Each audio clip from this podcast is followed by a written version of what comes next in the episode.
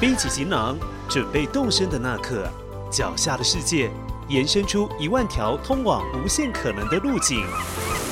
旅途 OR 万缕千丝，重新感受美好风景。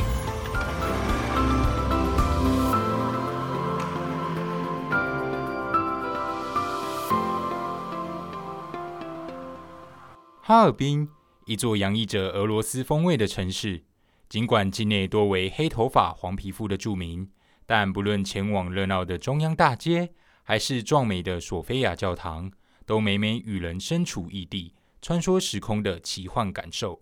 虽然哈尔滨建成迄今不过一百多年，然而中俄文化的交融荟萃，使得它的可看性丝毫不逊于中原地方的千年老城。究竟？这座坐落在中国东北方的大城市，还有什么样的特别之处？今天的万缕千丝节目，就让我们跟着主持人心仪一起探访这座冰雪王国。Hello，大家好，嗯，我是旅读杂志的副总编，我叫心仪。那今天很高兴可以来跟大家分享一下，就是我们嗯旅读杂志过去曾经做过的一些往期的内容。那今天的主题呢是哈尔滨。我们现场就是邀请了几位曾经去过或者是呃对哈尔滨有想象的同事，那一起来参与这个节目的录制。嗯，我们现场有小麦，我们的摄影师，然后还有另外一位摄影师大神，以及我们在善导市，哎，现在已经不是善导市，南京东路的朴宝剑。为什么变成南京东路朴宝剑？是台湾媒体界的朴宝剑。嗯，我们欢迎台湾媒体界的朴宝剑，来点特效。欢迎欢迎欢迎欢迎。好，那今天朴宝剑为什么来到现场呢？因为韩国跟哈尔滨离得很近。哦，你这样也可以掰。哦，要不然你们今天来，我不是来骗通告费的好吗？哦，对对对对对，因为其实呢，呃，朴宝剑本人就是没有去过哈尔滨，也没有踏上过东北的土地，就是他为什么会出现在这里，就是我们等一下节目当中可能会知道，也可能就不知道为什么。对，因为我们的录音室只租两个小时，所以我们要尽其所用。我是下一集的来宾，所以我今天来插话一下。嗯，好，反正呢，总之呢，就是其实今天想要跟大家分享哈尔滨，算是呃，我们录这个 podcast 系列的，就是算前几集的内容嘛。那我们其实是会比较想要先尽量就是把嗯我们一些边疆地区的嗯可能在媒体上面或者是在网络上面资料比较难搜寻的这些地方，然后我们有第一手的资料，就是可以先介绍给大家。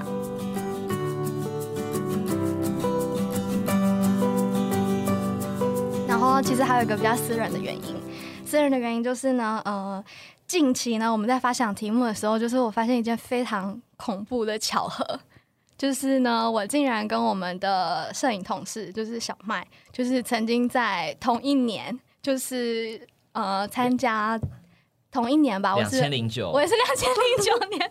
就是同一年我们参加了去中国大陆同一个大学的营队，然后我们同事了。六七年吧，五六年，然后就昨天才知道这件事情，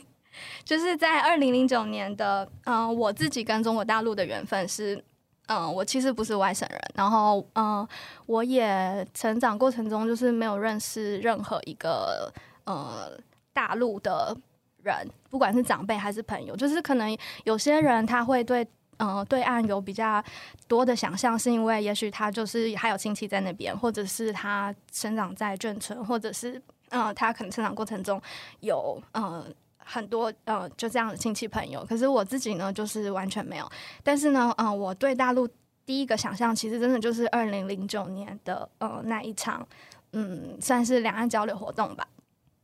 那呃，这个两岸交流其实也是在整个就是。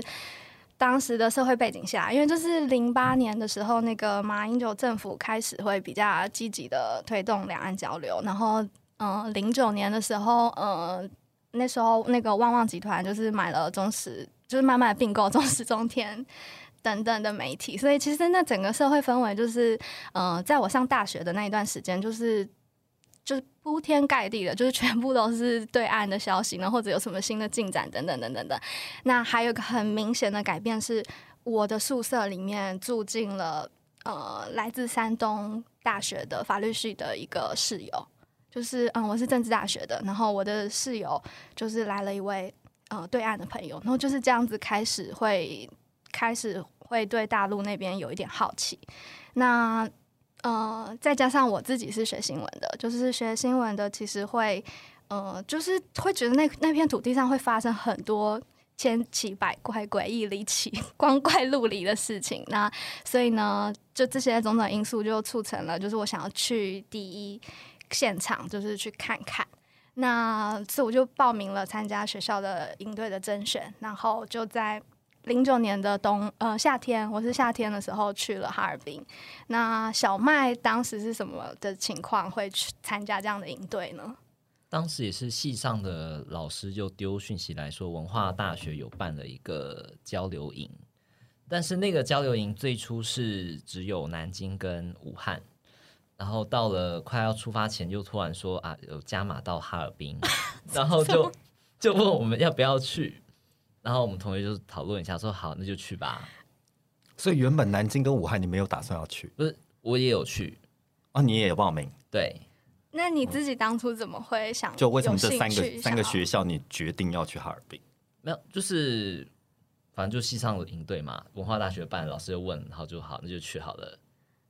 哦，但是嗯，你之前对大，你有去过大陆吗？然后呃，为什么会选择在？因为其实大学生，台湾大学生真的很幸福，就是有各种各样的交流活动，然后有实习呀，也有各种海外的游学团，然后。就是可能有欧美、有澳洲、有各种地方，就是为什么你选择了大陆？可以说实话吗？你确定你可以说吗？我记得那时候学校好像建筑系来讲，并没有，好像没有跟欧美那边的签合作，所以就只有中国可以选。所以你是别无选择的情况下，所以你只好去哈尔滨。嗯，没有，反正就是想要团体行动嘛，反正没去过就去看看啊。那这三个地方是可以选择的吗？没有，就是统一打包的哦。就南京跟武汉是第一个部分哦，明白。然后哈尔滨是他后来加码进来的，所以我们就是一起行动，就到哈尔滨去了。哇，那你这趟有多长啊？半个月。哇塞，真的很惊人哎！半个月都在那边做什么？上课？早早上在上课，下午就带你出去玩。其实我在想，这个行程其实应该是南京要招募一批，武汉要招募一批，哈尔滨要招募一批，但是可能没有招满，所以就让你们去一趟，就直接全部走完。就是因为呃，就是在大概零八年到一零年中间，就是其实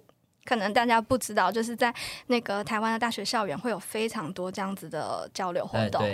对，然后通常呢都是呃由对岸的大学他们来提供这个。呃，所有的经费，但是呢，台湾的大学生要自己自付机票钱，对，跟签证费。对，那所以呢，可能对很多学子来说，就是如果寒暑假没有其他安排的话，这是一个很难得的机会。对，对。然后据说现在也是少了很多，就是我不知道，因为我们现场有年纪比较小的大生，就是大生你在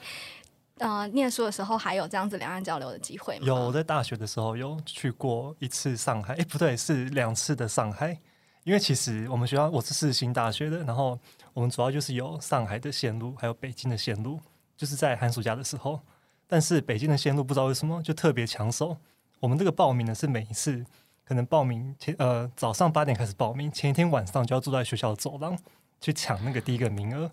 才可以有办法报名得到。所以我就两连续两年都只有去到上海，因为北京实在太抢手了。哇，所以主要是针对新闻系的学生吗？还是全校的？全校都可以去。那他交流的目的呢？一样，就是可能去九天，大概八天在玩，一天在上课。对，其实这种方式就是也算是真的是开启了，就是可能我们这个九零后，就是这个世代，就是台湾年轻人对大陆的一些想象。因为真的就是你媒体上看到形象，跟你自己亲自接触的，就是会有不同的差异啦。也是第一次，应该大概是在那里第一次真的。跟一个活生生的大陆人对话吧。对，真的就是要实际到那边去看，然后你要呼吸到那边的空气，吃到那边的东西，在那个环境下，你才有就是可能会对那个地方有新的认识。嗯，就是那个认识，不管是好的还是坏的，就是对，就是开启一个新的眼界吧。嗯嗯。对，反正总之呢，就是我们对哈尔滨的第一印象就是从一个学学校的交流活动开始的。然后后来呢，呃，我自己就是在呃进了旅读这本杂志之后呢，其实当时就是公司给了很大的空间，是就是你自己想一个你想要做的题目，就是完全让你毫无就是毫无任何限制的发挥的话，我就先想说，那我来做哈尔滨，就因为我。从哈尔滨之外呢，其实又去了南京啊，去了北京等等很多个地方，但是最后还是就是我第一次去的这个东北这个土地，就是让我觉得它特别到我非常想要介绍给台湾的读者朋友。所以呢，呃，我自己写的第一个封面故事呢，就是又重新用了。半个月的时间，就是重新再回到哈尔滨去，就重新看待这座城市，就是跟之前学术交流的时候去，已经有一些不同的发现。哈尔滨这座城市呢，其实，嗯，第一次去的感觉，就是跟后续回去采访的时候呢，其实是有很大的区别的。首先，最大的区别就是，呃，我以前不知道哈尔滨的历史。就是哈尔滨的建成史其实只有一百多年而已。就是我不知道小麦第一次去哈尔滨的时候，你会觉得那座城市有什么样特别强烈的印象吗？很恶势，俄罗斯的风格，对，尤其是道外大街，嗯，那个地方，对，还有中央大街，嗯，对，道外区是哈尔滨一个很老的地方，然后这个地方其实是以前就是闯闯关东，那这个。嗯，闯关东的时候，其实差不多几十年间，就是有两千万的人口，就是从呃山东啊这一带，呃河北这一带，然后移到东北，然后这个历史过程呢，就是其实就是会让哈尔滨的它的城市。文化非常的特殊，因为它就是有那种很最质朴的农民，就是讨讨生活、求一口饭吃的这种闯关东的人，同时呢，又有从俄罗斯下来的，嗯，俄罗斯的侨民，然后前前后后其实总共有十五万个俄罗斯侨民，就是曾经居住在这个地方。那现在呢，当我们真的去到哈尔滨的时候，其实你已经几乎看不到任何一个俄罗斯的侨民了，就是可能。当时你在中央大街上的情景，应该是就是你走在非常就是那种嗯有巴洛克式的建筑啊，然后有哥德式的建筑的街道上，而且它的地砖用的是跟俄罗斯红场一模一样的面包石，那它的城市规划也是自助型的，跟俄罗斯一模一样。但是呢，生活在里面的就是一口大碴子味的 东北人，就是那个冲击其实是。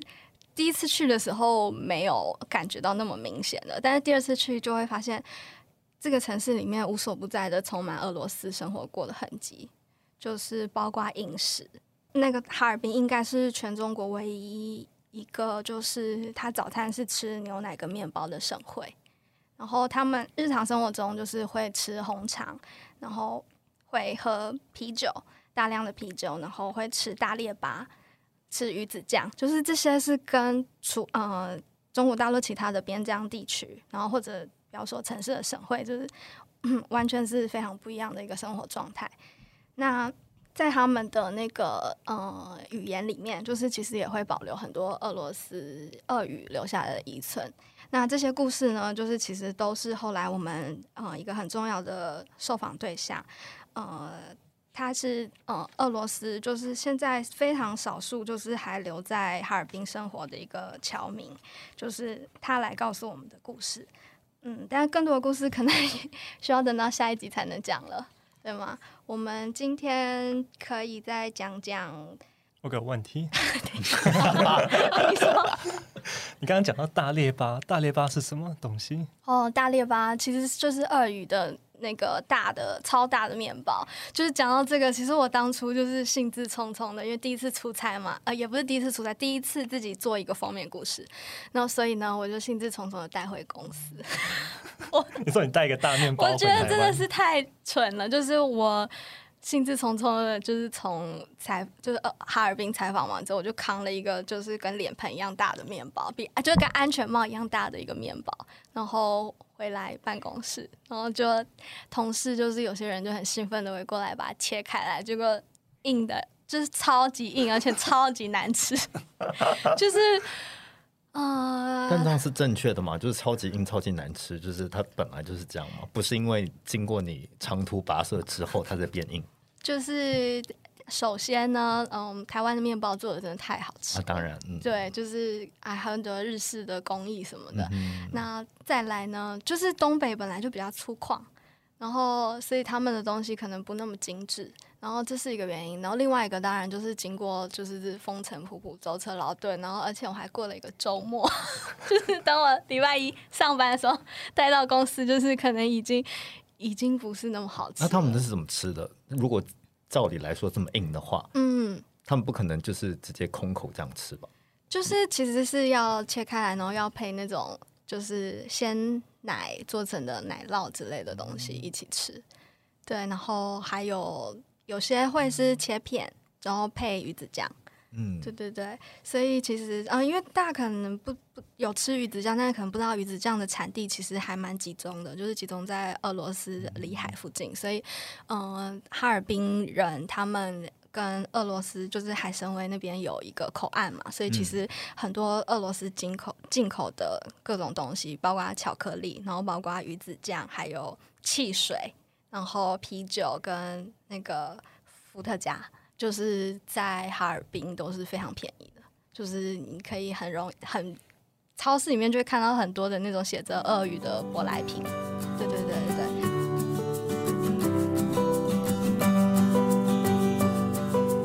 然后这个都是有点内化在他们的生活里面，所以如果你真的去问哈尔滨人说，就是这座城市就是还有还有没有俄罗斯风情，然后他们可能会跟你说没有，因为他们感觉不到。但是当就是我们是一个外地人去的时候，会发现，哎，这个城市的它的嗯，它对其他文化的接受包容度其实超高，就是包括呃，当那个各种韩国的韩式的咖啡厅，就是刚进中国大陆的时候，其实很多都是选在哈尔滨展店。就是我知道对，诶你怎么知道？你有看到读？宝剑，我怎么不知道？那我是想问一个问题，就是那他们的主食就是大列巴吗？他们吃米饭吗？哦这个就有意思了，就是其实呢，呃，他们就是只有早早餐，就是会习惯是吃俄罗斯式的，嗯然后但是呢，午餐跟晚餐就是非常东北，就是非常的呃呃，有各种农家菜啊，然后有各种卷春饼啊，还有什么锅包肉，然后窝窝头、杀猪菜，就是都是非常的那种大菜。但是呢，呃，可能是当有特别的活动需要庆祝的时候，就是可能如果是在台湾的话，比如说结婚纪念日啊，或者是求婚什么的，我们可能会去选一个嗯厉害的西餐厅。嗯，对，那哈尔滨人也会选西餐厅，可是他们的西餐厅的那个西餐厅是俄罗斯菜，哦，就是以前好像不会留意到这个概念哦，就是哦，我们就会觉得西餐厅就应该是牛排，是。然后是比较偏可能是法式跟美美式的吧，嗯，或者欧陆的料理。可是对哈尔滨人来说，他们的西餐厅就是俄罗斯菜，然后俄罗斯菜里面可能就会有很灌焖。用那种瓦罐去焖的那种虾子，然后还有嗯鹅肝，然后烤苹果，就是牛奶蜂蜜去烤苹果做成的甜点，就是这啊、还有就是他们前菜一定都是冷盘的沙拉，再加上那个切片的面包上面放鱼子酱跟奶油，就是这个是他们所谓的吃西餐。就是，呃，当然现在一定会，一定也有牛排啊，一定也会有那些呃比较美式或者法式的餐厅也会存在。可是，如果你问一个哈尔滨人，就是吃西餐的话，他们第一个想到的还是俄语，呃，俄罗斯菜。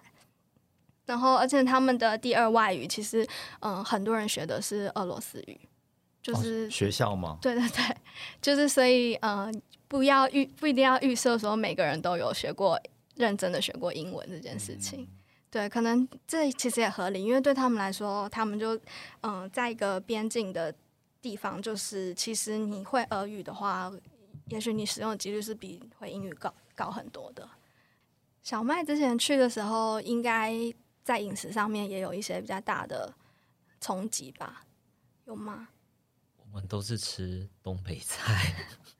东北菜包括哪些？酸菜白肉锅。没有到没有吃到那个，但我印象最深的是窝窝。哦，对，说到这个，大家都会觉得东北酸菜白肉锅，对呀、但我真的在东北，我是只有在北京吃酸菜白肉锅，但是在东北我真的一次都没有吃过。然后最常吃到的就是那一种叫做杀猪菜的那种农家大杂烩，然后杀猪菜的就其实就是。呃，过年的时候杀了猪肉之后，不是有那种很多肥的五花，然后炖白过冬的白菜这些粉条，然后炖起来的。那这个杀猪菜的周围就会围上一圈窝窝头，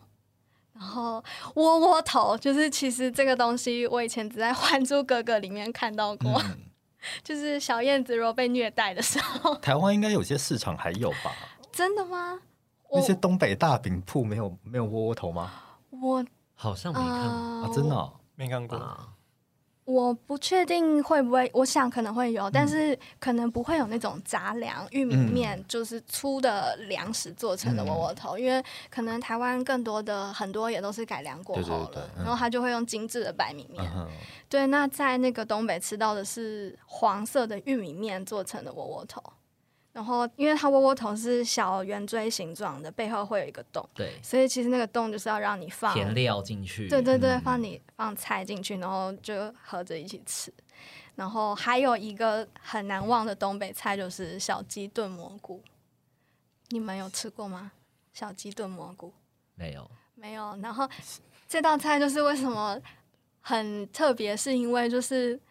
嗯、我现在东北吃到了之后，然后隔了几年之后，我就看到康师傅出了一款 泡面，小鸡炖小鸡炖蘑。菇口味他，讲的这么这么明白，这五个字 小鸡炖蘑菇对口味，就是可你看，对台湾人来说，是不是觉得这是什么东西？啊可是对东北人来说，小鸡炖蘑菇就是一道名菜啊！就是你怎么会不知道呢？对对对，小鸡真的就是小鸡，那个小鸡。就是有一只形鸡肉，面。没有没有没有，不是那种，不是黄色的，是是已经长大的。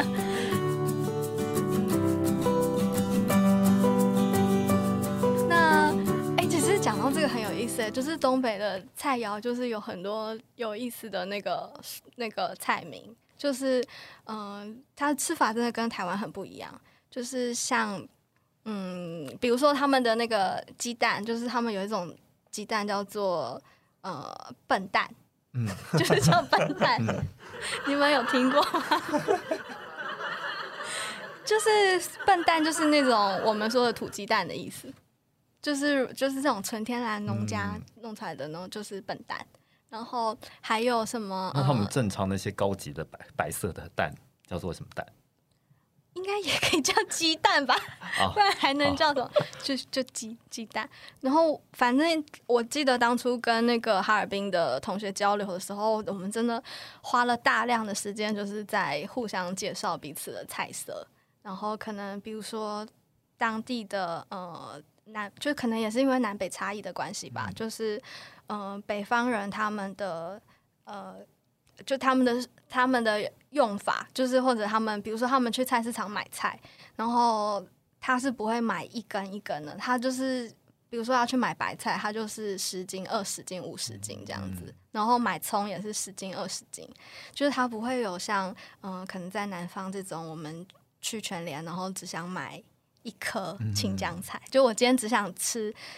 炒一顿，就是那我就买三根、三颗青江菜，可是他们是没有颗这个单位的，就他们就是一斤，而且排骨也是，可能我们去菜市场切排骨，就是会就是只切个可能三，就是呃几克、几百克、几百克？对对对，，然后你就一顿烤乐对啊排吃完嘛，然后他们都是一排两排，就他们整只整只猪的乐排他们会一次带回家，这样子，就是这块还蛮有意思的。对，然后东北菜里面还有一个很值得讲的是，它有一道经典料理，就是叫做锅爆肉或者锅包肉，嗯就是这道菜就是跟那个韩国的糖醋肉我，知道，你又知道，跟韩国有关的东西，我知道没有，我是看杂志才知道的。哦。对，这个锅包肉就是吃起来真的就是它就是糖醋呃炸过的那个里脊肉条，然后去用糖醋酱炒过一遍。那我吃过之后就念念不忘，所以我每次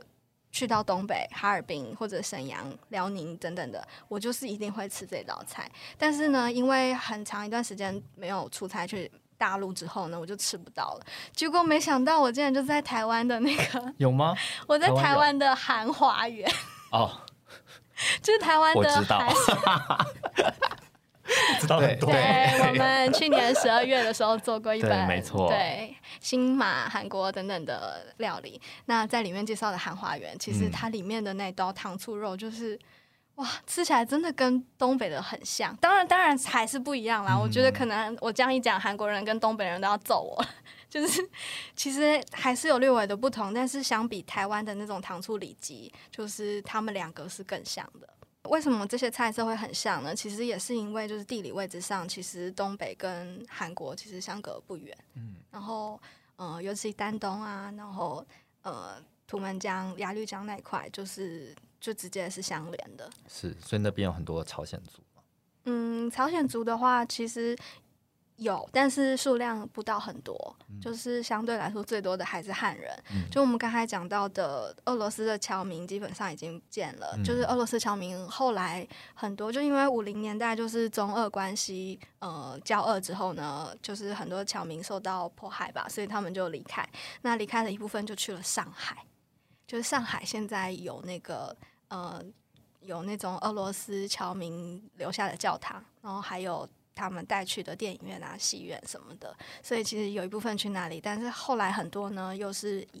搬到澳洲、美国跟加拿大去了。那所以就是在俄罗斯呃，在哈尔滨这个城市，大概一百。一百多年的，一百四十年左右建成历史里面，其实差不多有四十年左右是有俄罗斯侨民的参与。那但他们曾经生活在那里，然后留下了教堂跟生活习惯跟饮食。那这些饮食就是跟我们讲的闯关东的那一群汉人，就是他们的饮食文化结合之后，就是变成现在留在哈尔滨这块土地上面的呃饮食文化，就是又中又西，然后又土又洋。我想，嗯、在中国大陆的历史上，就是应该不会再有这样子一个城市，就是它是非常自然的兼容中俄的文化，然后它的大街小巷就是有各种洋房，一日三餐他吃的是俄罗斯的红肠牛奶，然后苏泊汤。就是生活在里面的哈尔滨人，就是虽然他们可能没有这个俄罗斯的血脉，但是他们就是依然就是延续着那种慢悠悠的、比较西式的生活情调，就是真的是在中国的城市里面比较少见的一个情景。好，那我们今天的节目就录制到这边。呃，我们是旅游杂志，谢谢大家。感谢收听这一集节目内容，万缕千丝陪您探索一万种旅行他方的目的，换位一千种思考生命的方式。如果喜欢本集内容，欢迎上网搜寻“旅读 OR” 获取更多资讯。万缕千丝，期待能在下一回声音的旅途中与您重逢。